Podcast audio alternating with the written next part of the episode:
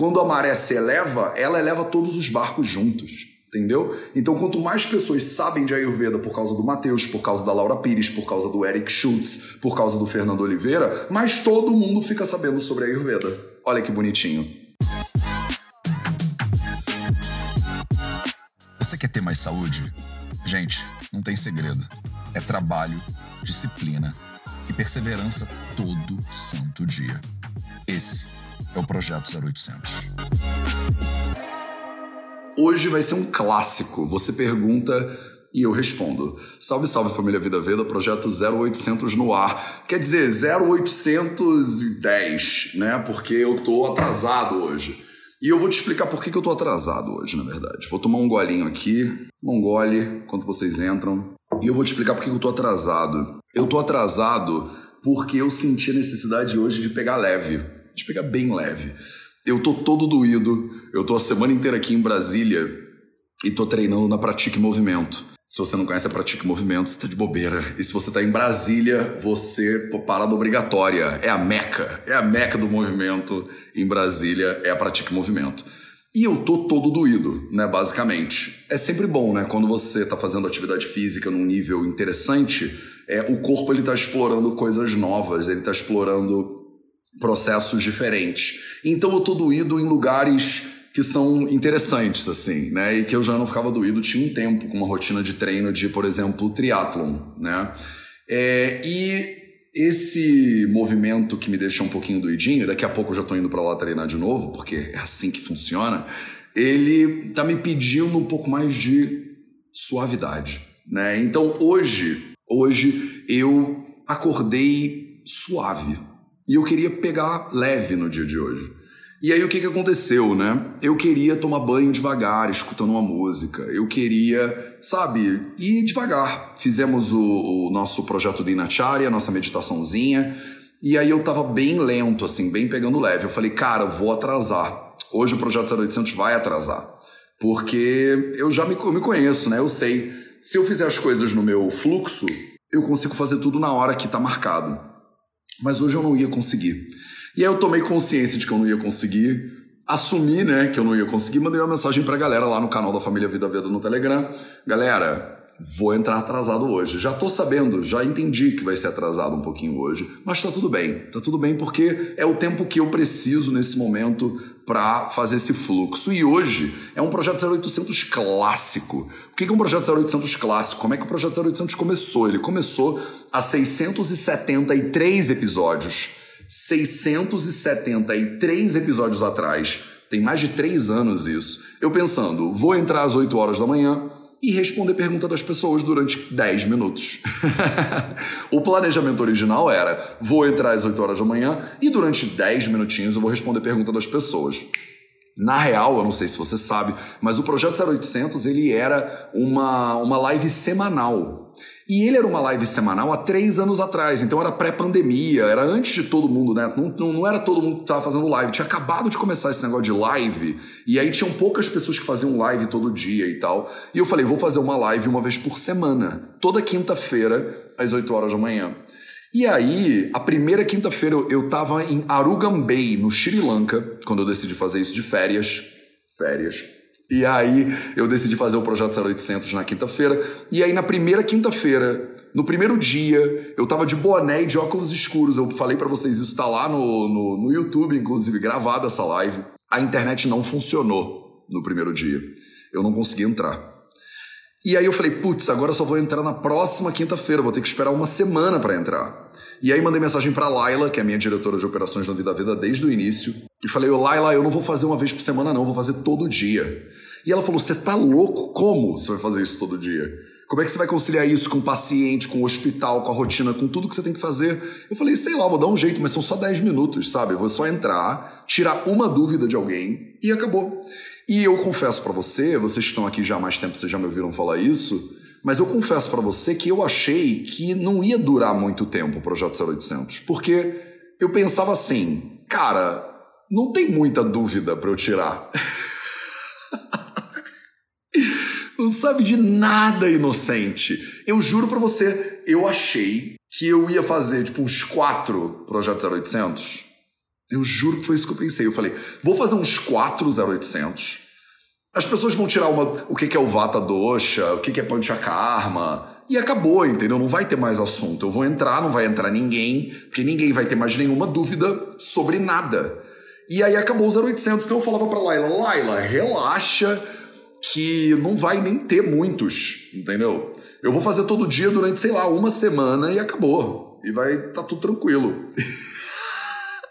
673 episódios depois, estamos aqui. Salve, salve, meus amores. Então, tipo, é isso. Você vê quando eu não tenho noção nenhuma da realidade. É quando eu achei que eu ia fazer uns quatro projetos 0800 e ia acabar. Então, hoje, o esquema é clássico. Como é que era o projeto 0800 clássico? Eu entrava, me colocava à disposição. Você manda suas perguntas aí nos comentários e eu respondo o máximo que eu conseguir. Durante, vamos botar uma meia horinha? Vai, uma meia horinha? Vamos fazer uma rodada de fogo, como é sexta-feira, eu vou tentar não explicar durante milhões de anos a mesma coisa. Porque você também que já frequenta isso aqui há muito tempo sabe que eu pego uma dúvida sobre, sei lá, camomila e aí eu começo falando sobre o Big Bang, né? Então, eu sei, eu sofro bullying por isso. Eu sofro bullying, tá? Porque eu, a pessoa me pergunta, Matheus, você pode falar dos benefícios do chá de camomila? Aí eu começo, né? Há 5 mil anos atrás na Índia, né? Então, e se você tá aqui é porque você provavelmente curte essa maneira insana que eu tenho de ensinar é, e se você não gostasse, você já tinha parado de seguir o Vida Veda. E se você não gostar, ainda está em tempo de você, né? Tem outras coisas na internet que podem ser mais o seu feitio. Mas se você curte quando você pergunta para o professor se hambúrguer faz mal e ele começa te explicando sobre a origem do universo, cara, o Vida Veda é o seu lugar. e eu sou essa e eu sou esse apresentador, esse facilitador de bom senso. Camila Peixoto pergunta: Mateus, você indica algum lugar para fazer curso de terapeuta Ayurveda? Camila, indico o Vida Veda. Olha que lindo, agora eu posso falar isso. Antigamente eu não podia, né? Mas eu te indico vários lugares, tá? Eu te indico vários lugares. Mas só para você saber, eu vou te indicar vários lugares para você ter opções. E aí você. Porque eu acho que você deveria estudar com um monte de gente. Essa é a real. Eu acho que você não deveria fazer um curso de formação em terapeuta Ayurveda. Eu acho que você deveria fazer uns três. E eu vou te explicar o porquê daqui a dois segundos. Mas o Vida Veda vai lançar no ano que vem. É, a primeira turma deve abrir em fevereiro as inscrições e vai ficar fevereiro inteiro inscrevendo. E março, se tudo der certo, a gente começa a nossa primeira turma de formação em Ayurveda. Eu não chamo de formação em terapeuta, porque na formação do Vida Veda tem quatro etapas de formação. Você não se forma só terapeuta, você vai se formar várias coisas na formação do Vida Veda, tá? Então, a primeira vai ser tipo um certificado que é um ciclo básico de um ano, né, de certificado em saúde integrativa e Ayurveda, né. O segunda etapa, você vai ser uma mentora de saúde integrativa e Ayurveda. E a gente vai falar de saúde integrativa e Ayurveda, né, não vai ser só Ayurveda, mas porque Ayurveda é saúde integrativa, né. Então você primeiro vai receber um certificado, isso demora um ano, tá, a primeira etapa, o ciclo básico, digamos assim, da formação do Vida Veda. No segundo etapa, eu nunca tinha falado isso numa live ainda. Olha aqui, tô divulgando o plano, o master plan né, do, do nossa formação. Então vamos lá, pela primeira vez ao vivo falando sobre esse assunto. Eu ainda não tinha falado sobre isso ao vivo. Segunda etapa né, do curso de formação em Ayurveda do Vida Veda, você vai se formar mentora em Ayurveda e saúde integrativa. Isso vai demorar mais dois anos. Então, três anos depois de formação, você se forma uma mentora em saúde integrativa e Ayurveda. Mais dois anos de formação, aí você se forma em terapeuta de Ayurveda e saúde integrativa. Isso, fez as contas? Isso vai demorar cinco anos. E aí mais a quarta fase é o Vaidya. Então, depois de mais cinco anos, então dez anos de formação, você se forma uma Vaidya, né? Uma médica ayurvédica, tá? Isso aqui ainda está em construção, principalmente a quarta fase ainda está em construção, mas vai ser gradativo, né? Daqui a cinco anos a gente vai ter isso aqui pronto, sem dúvida nenhuma, tá? É, então, o curso de formação em terapeuta do Vida Veda, ele vai demorar cinco anos para você virar terapeuta ayurvédica. Mas, Mateus, isso é um disparate. As, as pessoas ainda falam disparate. Mateus, isso é um disparate. Cinco anos, mas tem um curso que eu conheço de um amigo meu que demora quatro meses. Então faz esse aí, ué. Não tem, você não tem obrigação nenhuma de estudar com Vida Veda. Mas quando eu crio alguma coisa, eu crio do jeito que eu acho que ela deveria ser. Tá? Então, esse curso vai ser para três pessoas que decidirem estudar durante cinco anos para ser terapeuta. E vai ser assim tá? Então eu só ofereço o que eu acredito que faz sentido, que vale a pena e que tem uma base de conteúdo suficiente para você depois poder sentar na frente de uma pessoa e ajudar essa pessoa a transformar a saúde e a vida dela. O bonito da formação do Vida Veda é que ela tem escalas e etapas, né? Então você não vai estudar, sei lá, dois anos para ser terapeuta. Você vai se formando. Eu acredito que a formação, inclusive, de um profissional de saúde, ela é gradativa. Você não sai do zero para médico, né? Você tem várias etapas aí. E eu honrei essas etapas. Então, se você quiser fazer só o ciclo básico de um ano, você faz só o ciclo básico de um ano. Se você quiser ser uma mentora de saúde integrativa e Ayurveda, você vai estudar três anos com a gente para chegar lá. Se você falar, não, eu quero ser terapeuta, Matheus, aí você faz os cinco anos, você vira terapeuta. Se você desistir no meio do caminho, Maravilha, não tem problema nenhum. É bom que eu tô falando isso ao vivo aqui pela primeira vez no dia 3 de dezembro. Se você começar a ver outros cursos, né, fazerem a mesma coisa, olha aí a gente influenciando, né, a maneira como a pedagogia do Ayurveda é desenhada. Mas, de repente, o curso do Vida Veda não é para você, ou você não quer esperar até o ano que vem. Mateus, você indica alguma outra escola sem ser o Vida Veda para eu fazer curso de terapeuta? Indico. Eu indico duas escolas. Tá, então eu indico essas duas escolas desde que o Vida Veda surgiu e eu vou continuar indicando elas enquanto eu achar que elas são escolas respeitáveis e com professores sérios e que cuidam dos alunos de maneira adequada. Tem duas e só duas que eu conheço que eu indico. A primeira delas é a escola de Ayurveda, né? Então se você procurar lá no Google Escola de Ayurveda, que é do meu amigo, né? do Fernando Oliveira. Se você entrar lá no Google e botar escola de Ayurveda, você provavelmente escolhe a escola de você, você consegue achar a escola de Ayurveda, tá? E a escola de Ayurveda, a sede dela é em Porto Alegre e você tem aulas online, eu acho também. Eu não conheço bem o programa da escola de Ayurveda, mas ela é, é guiada pelo Fernando e pela Vanessa Argenton, que são dois Cara, dois seres humanos com um coração gigante que, inclusive, moram na Índia, estão lá estudando a Ayurveda na raiz do negócio, estão lá. O Fernando está fazendo BAMS, inclusive. Tem professores que são super respeitados. O Fernando está sempre melhorando a escola, sempre aprendendo com os erros e avançando. Inclusive, era a escola onde nosso querido Francisco Paquet era professor. Né? O Francisco ia ser professor do nosso curso também no Vida Veda, a gente já estava com tudo certinho. É, mas a vida, os deuses, a gente faz planos e os deuses, eles rolam de rir com a gente. Né? É, e a segunda escola que eu indico é o Nara Devachala, que é uma escola em São Paulo, né, uma das escolas mais tradicionais de Ayurveda e Yoga e de cultura védica que tem no Brasil, inclusive. Ela é liderada pelo Eric Schultz, que é também uma pessoa que eu conheço super bem, né? É, a gente, inclusive, levou paciente pro Vai Diagrama, passou um mês morando na mesma casa junto. É graças ao Eric, em grande parte, que eu faço muitas coisas no Vida Vida que eu faço hoje. Então foi por inspiração e influência do Eric que eu aprendi uma série de coisas sobre criação de cursos e tal e tal, que a gente aplicou no Vida Veda. Então eu sempre honro e agradeço muito a influência da galera do Nara Devachala. Sempre me receberam muito bem quando eu ia a São Paulo. Às vezes é, dava consulta presencial quando eu dava lá no Naradeva. Já fiz grupo de é, leitura, inclusive presencial no Naradeva. É, de um lugar assim de é, profunda humildade e de generosidade é a palavra mais importante da galera lá do Naradeva, da família dos, da família Schultz, né? É, aí você tem aula com o Eric, você tem aula com o Badri, você tem aula com a Sabrina, você tem aula com uma galera que tá fazendo Ayurveda há 20 anos sabe? Então, mas Mateus, você está indicando os seus concorrentes, Mateus. Você não entende nada de marketing. Não é isso, meus amores. Eu acho que você devia estudar nas três escolas. É isso que eu acho. Eu acho que você está fazendo o curso de formação na escola de Ayurveda, você devia terminar e se inscrever na, no Naradeva Shala. É isso que eu acho. Eu acho que depois de você acabar o Naradeva, você devia se inscrever no Vida Veda também. Porque eu acho que o caminho do estudante de Ayurveda é infinito.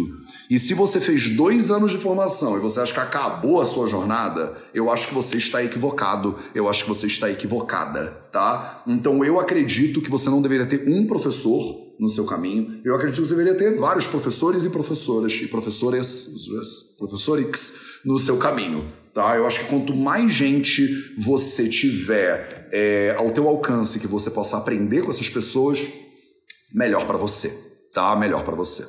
E eu não acredito em concorrência. Também tem isso eu acredito em abundância absoluta. Então, eu acho que quanto mais é, o, se fala de Ayurveda, mas todo mundo de Ayurveda ganha. Inclusive a galera que eu não gosto, inclusive a galera que eu não respeito, inclusive as escolas de Ayurveda que eu acho que não deveriam existir, se beneficiam do trabalho do Vida Veda. Elas não entendem isso, mas é verdade. Quando a maré se eleva, ela eleva todos os barcos juntos. Entendeu? Então, quanto mais pessoas sabem de Ayurveda por causa do Matheus, por causa da Laura Pires, por causa do Eric Schultz, por causa do Fernando Oliveira, mais todo mundo fica sabendo sobre Ayurveda. Olha que bonitinho. A galera às vezes dá uma criticada, né, no Matheus. Mas eles não entendem que quando eu saio no caderno Ela do Globo, todo mundo do Ayurveda se beneficia. Entendeu? É isso.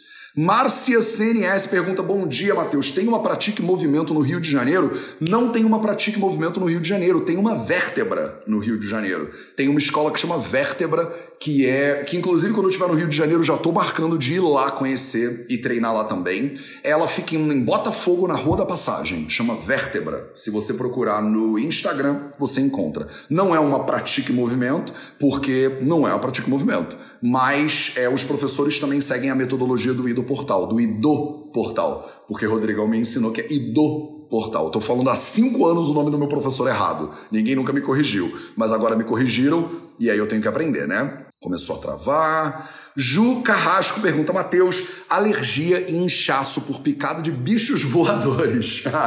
Alguma recomendação pelo Ayurveda? Alergia e inchaço por picada de bichos voadores. Ju Carrasco, essa pergunta é muito boa. As pessoas que são mais sensíveis, né? Eu tô, você falou de alergia e inchaço e eu comecei, eu tava exatamente sentindo meu nariz aqui coçar, porque na casa onde eu tô ficando tem dois gatos. E eu tenho uma leve alergia a gatos. Eu, eu, eu só sei que eu tenho uma leve alergia a gatos quando eu tô numa casa que tem muitos gatos. E aí eu percebo que meu nariz ele dá uma coçadinha de leve, né? Ele dá uma coçadinha de leve. Então, a melhor, Juliana Carrasco, a melhor coisa para você não inchar por picada de bichos voadores, qual é o Nidana Parivardhana, né? Você que é aluna aqui do Nilaya, né? Da, da nossa comunidade do Vida Veda. A melhor coisa, o melhor Nidana Parivardhana é você evitar né, a picada de bichos voadores, né? Então, é o que, que eu fazia, por exemplo, quando eu tava... É, eu falei bem de você mesmo, Gaio. Você sabia, né? Você ouviu. Vocês ouviram? Ele falando... Falei, sim. Estão bem, estão bem aqui do meu lado. É, então, primeira coisa, primeiro Nidana Parivardhana, evitar a picada, né? O que, que eu fazia lá na Índia? Eu dormia naquela, com aquela tela, né? Eu tinha um negócio, não era daquele da, da, da princesa da Disney, não, tá? O meu era bem roots. Era tipo uma tenda é, daquele, tipo de voal, né? Ou de algum tecido que não passa mosquito. Uma tela protetora de mosquito. Como fala isso? Uma tela anti-mosquito? Não é anti-mosquito uma tela, um mosquiteiro. É isso. Eu dormia com um mosquiteiro em volta da minha, do, da minha cama, porque Jamnagar era horrorosa de mosquito, tá? E é isso. Então o primeiro passo é evitar. Né? Você pode passar uma citronela, você pode queimar uma velinha de citronela, alguma coisa assim. O segundo passo é a aplicação tópica de alguma coisa que ajude você a. chama na tikitsa, né? É você botar alguma coisa tópica que ajude você a acalmar, né? A gente usa uma série de coisas. Aqui um exemplo bom é a cúrcuma, por exemplo. A cúrcuma com aloe vera. Você pode fazer uma pastinha e aplicar. A galera que é, não é do veganismo pode usar o mel também. O mel é ótimo para esse tipo de é, inflamação local e tal. Então tem um monte de remedinhos. Ah, saquinho de chá de camomila, temperatura ambiente. Você pode colocar para dar uma acalmada né, nessa, nessa inflamação. Terceira coisa que você pode fazer é melhorar a sua digestão. Porque, sem dúvida nenhuma, os processos muito fortes de alergia e de inchaço, eles têm a ver com uma digestão ruim, tá? Quanto pior a digestão, maior é o processo de inflamação e de resposta inflamatória. Quanto melhor é a digestão, menor é o processo, né? Mas é óbvio que tem bichos que não tem jeito né? Você toma uma picada de um bicho muito peçonhento, aí você vai estudar lavicha, né? De acordo com a Ayurveda, o envenenamento de acordo com a Ayurveda. Não adianta você falar, ah, Matheus, então se minha digestão estiver ótima e um cachorro me morder, eu não vou infeccionar? É claro que vai infeccionar, né? É claro que vai infeccionar. Então, você precisa cuidar da sua digestão de maneira preventiva, mas na hora que você toma uma picada, tem um bicho venenoso, um bicho peçonhento, você tem que tratar lá de acordo com o Agada Tantra, né? Que é a ciência ayurvédica que vai mais fundo nessa questão. Tá? É, e aí, para isso, é óbvio, você tem que saber qual é o bicho, qual é a peçonha né, que você está tratando. A gente vê muito isso em Agada Tantra. É, e no capítulo que a gente está lendo agora, Ju Carrasco, no capítulo 7 do Ashtanga Hridayam Sutra, ele fala sobre o Anaraksha, né? ele fala sobre como proteger é, os alimentos, e ele fala um pouquinho sobre envenenamento, um pouquinho. Depois, nos Uttarasthana, lá no final dos, dos Samhitas, ele vai entrar mais profundo em Agada Tantra. A gente vai chegar lá. Vocês já sabem quanto tempo, né? Vai demorar, mas a gente chega lá. Francis Williams, de Pato de Minas, pergunta: Mateus, as sanguessugas não são usadas no Brasil. Você sabe por quê? O que pode substituir o uso delas? Francis Williams, as sanguessugas, elas são um problemaço, tá? Eu, por exemplo, não uso sanguessugas na minha prática clínica, né? Surpresa, né? Então vamos lá. As sanguessugas, elas são uma das muitas ferramentas que a gente tem dentro de Shalya Tantra, da ciência de cirurgia do Ayurveda, para fazer Rakta Mokshana. Rakta é o, o, o, tecido que flui no seu corpo, que é vermelho, né? O seu sangue, podemos dizer. Mokshana, liberar ele do corpo. Então, muitas vezes, quando você está com algum processo local, principalmente, e aquele sangue local ele fica viciado né, na visão ayurvédica por algum dosha, claro, sempre, você eliminar aquele sangue daquele local é uma ferramenta de tratamento, né, uma ferramenta de terapia. A gente pode fazer isso, por exemplo, por venessecção. Então, você faz um talhozinho bem pequenininho, você faz um furinho na pele da pessoa e deixa o sangue, por exemplo, escorrer de maneira suave, tá? Quem faz isso é um cirurgião. O Mateus é cirurgião? Não é cirurgião. Então eu não faço Rakta Mokshana nem com venessecção, nem com Jalauka, né? Que é a sanguessuga. Qual é o problema da sanguessuga? Dois problemas, tem muitos, tá? Mas dois problemas da sanguessuga só para você sair daqui com uma ideia clara, que é o seguinte. Primeiro problema da sanguessuga é que sanguessuga não é um bicho. Sanguessuga são muitos bichos, tá? Então tem muitos tipos diferentes de sanguessugas. Tem alguns tipos que são absolutamente contraindicados para Rakta Mokshana. E o Sushruta Samhita, que é o nosso texto de dois mil anos atrás, que é o clássico ayurvédico que trata né, de Rakta Mokshana de maneira bem mais aprofundada e apropriada, ele fala de tipo uns 20 tipos diferentes de sanguessugas. Dos 20 tipos de sanguessugas, tem tipo uma ou duas que você pode usar. Então, o problema da sanguessuga, Francis Williams, é que não é qualquer sanguessuga que serve.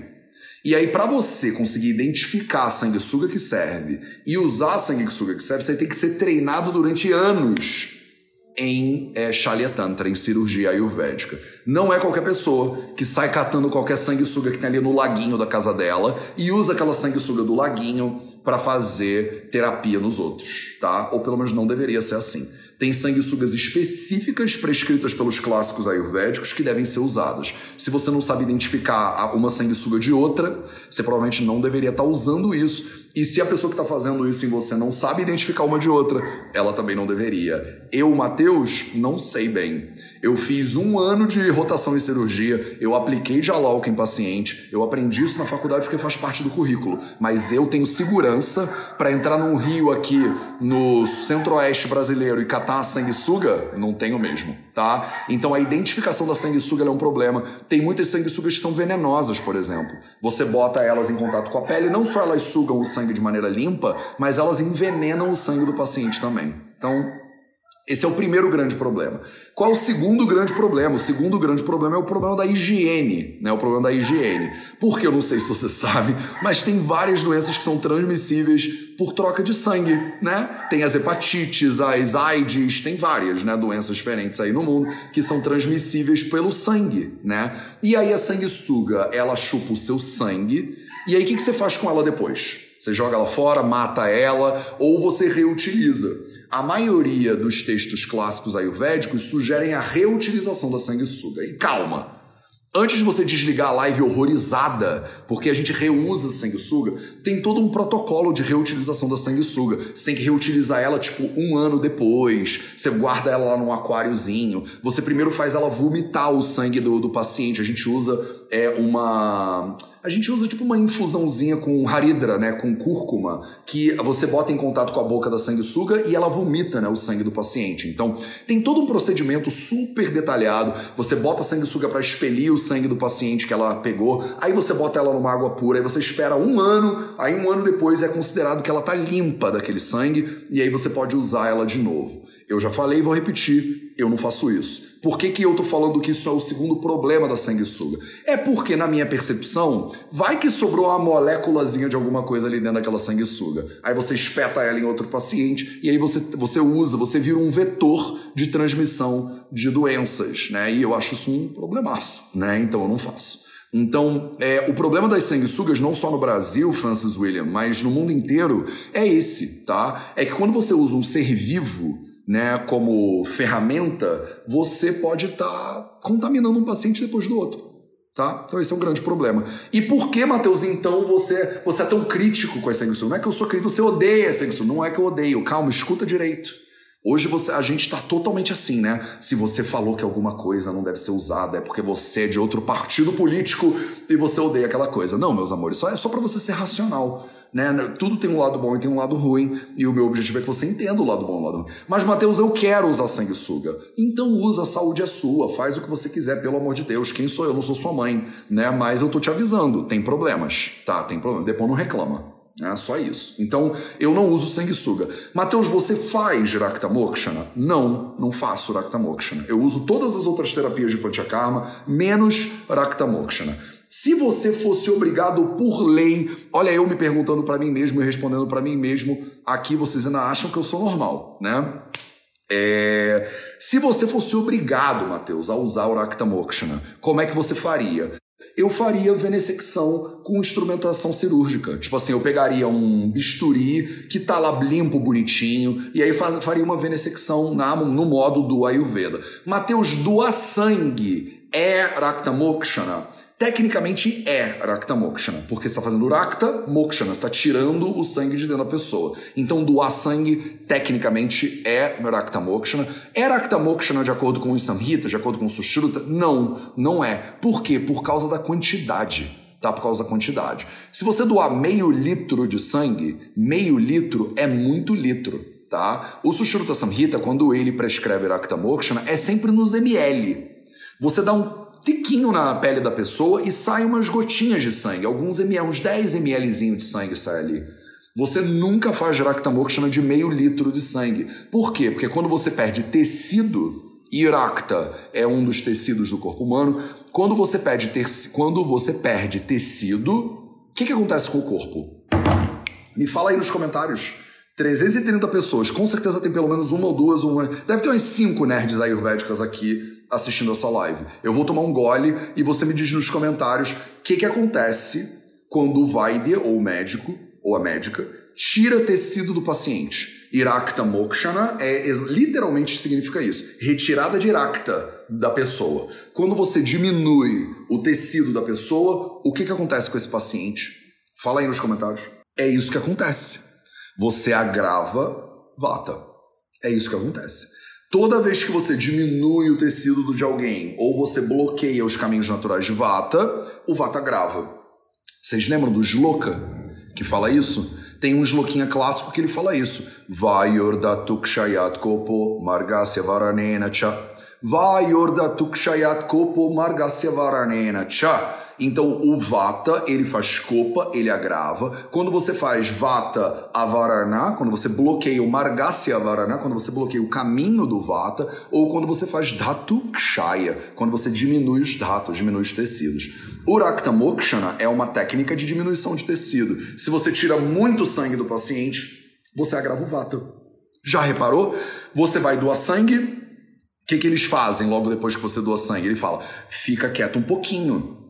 Você pode ficar com a cabeça meio avoada, você pode perder o equilíbrio, você pode ficar fraca. Esses sintomas todos que você sente depois de doar sangue são sintomas de quê, meus amores? De acordo com o Ashtanga Hridayam Sutrasthana capítulo 10, 11, 12, são sintomas de vata agravado. Tá? Então, você tira meio litro de sangue, um litro de sangue, você agrava o vata. Mateus, é por isso que pessoas muito magrinhas não deveriam doar sangue? É, exatamente. Elas não têm muito tecido já, né? Aí você tira tecido, você explode o vata da pessoa. Pessoas com pré-condições, com doenças específicas, não deveriam doar sangue. Sim. Por quê? Se você olhar, tem um vata agravado aí na base, entendeu? E aí a gente, na medicina moderna, sem saber, tá protegendo o vata do paciente, quando fala que para ele não doa sangue. Tá? Mas você acha então que ninguém deveria doar sangue? Não, eu mesmo, uma vez por ano, se eu consigo, eu vou lá e dou sangue. Mas é porque eu tenho sangue sobrando, né? E eu dou uma gravadinha no meu vata, mais para servir os outros. É a mesma coisa da vacina, é a mesma coisa da máscara. É uma questão que você meio que deixa só você como centro do universo de lado e você faz um esforço coletivo de saúde pública. Eu preciso doar sangue para ser feliz? Não, mas eu dou o sangue para ajudar os outros. Então, eu vou ficar um diazinho com o vato um pouquinho agravado? Vou. Isso é ruim? Para mim, Mateus, que sou saudável, não é tão ruim. Eu faço isso para que outras pessoas tenham sangue disponível. Então, assim, é um equilíbrio entre as minhas preferências individuais e a saúde coletiva. Então, eu, com uma questão de uma preocupação de cidadania, eu vou lá e dou o sangue, percebe? Mas a quantidade do sangue que você doa quando você vai num centro, num hemorrio, num centro de doação de sangue desses, ela é desproporcional para o padrão que o Ayurveda recomenda que você faça Rakta Ficou claro isso? Espero que sim. Yoga Sati me pergunta: Mateus, é aplicada a técnica metamórfica em Ayurveda? Eu não tenho a menor ideia do que, que significa técnica metamórfica. Não tenho a menor, nunca ouvi falar nisso. Metamórfica é quando a pessoa vai se transformando em outras coisas?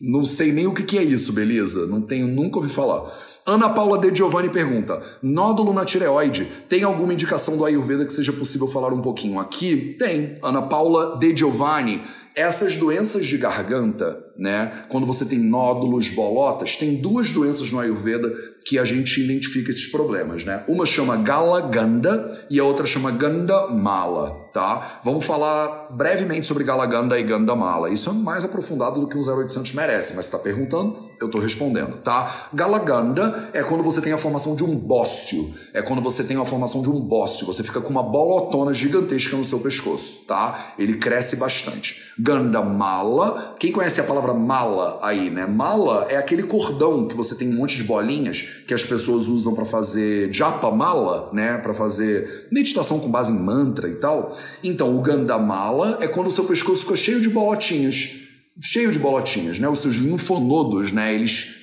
é, incham. A gente sabe disso hoje em dia, mas no Ayurveda eles falam. Então a garganta fica com as bolotas, né? Então a gente chama isso de Gandamala. Ganda é a garganta, tá?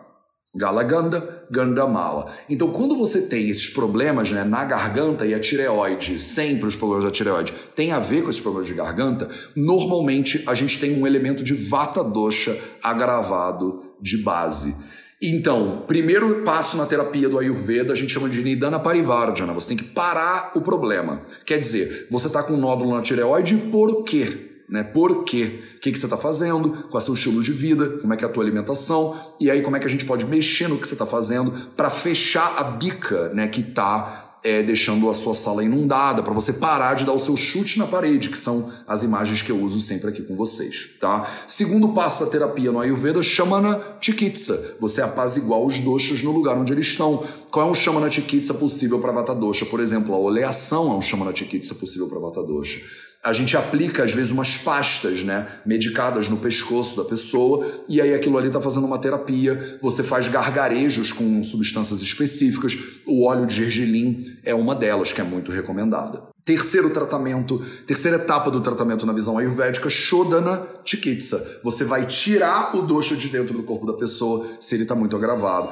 Quais são os chamanas chikitsas indicados para doenças aqui, né, acima das clavículas. O primeiro, né, a gente chama de Shirovirechana ou Nasyam. Então você usa o nariz da pessoa, você bota substâncias no nariz da pessoa e ela elimina, né, o excesso de toxinas, digamos assim, que estão acumuladas na cabeça dela. E a segunda técnica que a gente pode usar, né, para doenças aqui da cabeça é o Vamana Karma. O Vamana Karma é um vômito terapêutico, né, que faz parte dentro de um processo inteiro que a gente chama de Panchakarma, que tem antes, durante e depois demora muito tempo e deveria ser feito em ambiente hospitalar, tá? Panchakarma não deve ser feito em ambiente doméstico, nem a preparação, nem a execução, nem o pós, tá? Nem o antes, nem o durante, nem o depois. Deveria ser feito em casa, tá? Panchakarma é um negócio muito sério, que dá muito problema, que dá muito complicação e que você não deveria se preparar para um Panchakarma em casa. Você não deveria fazer o Panchakarma em casa.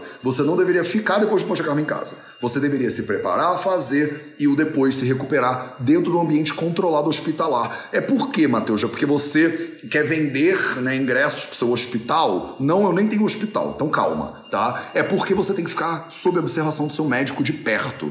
Porque dá tanto problema tem tanto potencial de complicação. Antes do Panchakarma já tem potencial de complicação. Durante o Panchakarma, então, esquece, é muita potencial de complicação. E depois na recuperação também.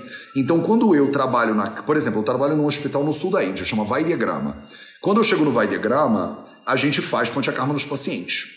Antes do paciente passar pelo Panchakarma, ele faz uma preparação. Ele toma guia, ele faz uma oleação, ele faz um monte de coisa de preparação. Uma semana, às vezes, de preparação do paciente. Eu visito o quarto desse paciente duas vezes por dia, de manhã e de noite, para ver como você tá, como tá indo. Os lakshanas, os sintomas de que a pessoa tá preparando direito, tem que ser observados pelo médico todo santo dia.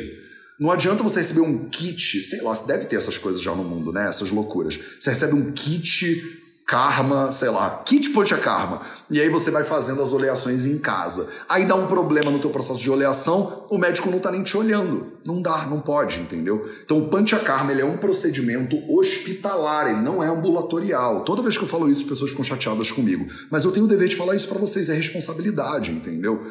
É sério, gente. É que nem cirurgia. Ah, Matheus, mas eu posso fazer o pré-cirúrgico em casa? Eu já raspo que eu tenho que raspar? Eu já faço a preparação? Não. Você se interna no hospital e os médicos, enfermeiros, enfermeiras e médicas te preparam para a cirurgia, não é isso? Mas, Matheus, eu posso tomar anestesia em casa e aí eu vou para o hospital quando eu já estiver anestesiada? Não. Né? Faz parte do procedimento de preparo do paciente. Durante o procedimento, é óbvio que você tem que estar internada, né? Durante o procedimento. Depois do procedimento, o cirurgião acabou de te costurar e ele fala: beleza, filha, vai para casa e me liga se tiver alguma complicação. Não, ele deixa você internada e fica te observando depois no pós-cirúrgico também, não fica? Então, o Panchakarma é tipo uma cirurgia ayurvédica. Não é, mas é tipo. Porque tem que ter o antes, no sentido de que ele tem que ter o antes, o durante e o depois, com observação clínica. Nesse sentido, é tipo uma cirurgia. Tá claro, Ana Paula? Espero que sim. Dá tempo para mais uma? Dá tempo para mais uma. Mariana Praado pergunta: quais são os tratamentos para o câncer no Ayurveda? Mariana Praado depende do câncer. Depende do câncer, tá? Câncer não é uma doença, tá? Câncer não é uma doença. Câncer são várias doenças. Câncer de próstata é uma coisa, câncer no cérebro é outra coisa, tá? E aí, vamos, tá claro isso? Câncer não é uma doença. Câncer são várias doenças. Aí você fala assim, tá bom, Matheus, câncer de mama. Depende. Câncer de mama não é uma doença. Câncer de mama são várias doenças. Então eu já fiz uma live com mais de um oncologista, inclusive, você encontra no YouTube, você encontra aqui no Instagram, falando exatamente sobre isso. O fato de que as pessoas acham que a cura do câncer, a gente fala isso, né? Mateus, estamos procurando a cura do câncer. Não vai encontrar. Não tem como. Não vai achar nunca a cura do câncer. Mas, Mateus, que pessimista que você é. Você não acredita na cura do câncer. Não, não acredito na cura do câncer. Pronto, falei. Falei no 0800 que eu não acredito na cura do câncer. Por que, que eu não acredito na cura do câncer? Porque não tem câncer, gente. Não existe câncer. Câncer é um monte de coisa diferente. Você olha câncer de próstata, tem vários tipos de câncer de próstata. Câncer de... Senão a pessoa não precisava estudar oncologia, né? O oncologista, coitado, fica lá cinco anos se virando para estudar oncologia, e aí você fala cura do câncer. Que câncer? Leucemia não tem nada a ver com câncer de mama. E aí você vai pegar leucemia, tem vários tipos de leucemias. Então, como é que eu posso te dar uma. É cúrcuma. Bota cúrcuma que resolve todos os cânceres. Aí vem alguém, sua tia, né, no WhatsApp e fala: Sabia que já descobriram a cura do câncer? mas as indústrias não querem te dizer porque teoria da conspiração, teoria da conspiração, teoria da conspiração. Não tem cura do câncer porque não tem câncer. Tem vários tipos de doenças diferentes. Então, quando você me diz assim, Mateus, um câncer de mama, por exemplo, que é, é, é como é que fala em português isso? Sensível a hormônios. A, o tratamento para isso na Ayurveda vai para uma direção, tá? Vai para uma direção. Se a pessoa tem um câncer de próstata, por exemplo, aí o tratamento vai para outra direção.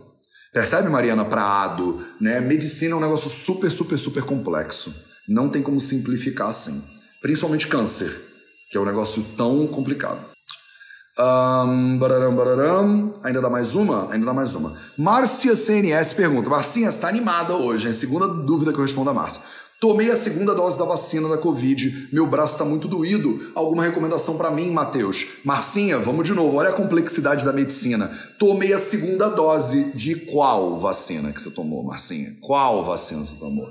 Vocês sabem que tem mais de uma vacina no mercado, não sabem? Então, eu, por exemplo, tomei a Janssen, né? Da Johnson's e Johnson's e Johnson's. Então, eu tomei a Janssen, a Janssen era uma dose só. Agora eles vão fazer, né? O reforço e tal e tal. Então, dependendo da vacina que você tomou, ela funciona de forma diferente no corpo. E aí você precisa se cuidar de maneira diferente. De forma geral, se o seu braço está muito doído, né? A dor, o inchaço, essas coisas todas, você pode fazer uma aplicação tópica de uma série de coisas. Tanto um analgésico tópico, por exemplo, você pode fazer, quanto você pode aplicar um gelinho. Vai resolver? Não vai. Qual é a melhor coisa para braço doído depois da vacina? A melhor coisa é o tempo, tempo, tempo, tempo, que nem o Caetano dizia, né? Um dos deuses mais lindos. Daqui a pouco isso melhora. Mas assim, você pode fazer aplicação tópica. Tem gente que está fazendo gelo, por exemplo para dar uma aneugizada, né? Fala isso em português, aneugizada, não deve falar, essa palavra não tá certa.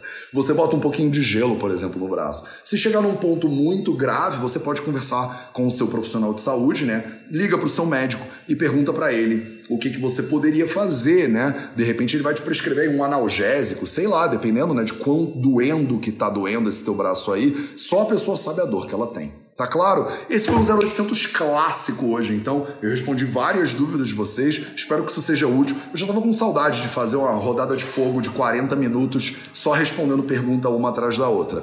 Esse foi o Projeto 0800 de hoje. A gente se vê na segunda-feira para mais um Projeto 0800. Esse final de semana eu vou estar aqui em Brasília, a gente tem um curso presencial, o 4PX, lá na Pratique Movimento. Se você tá inscrita, se você vai lá, a gente se vê lá. Um beijo para todo mundo e até a próxima.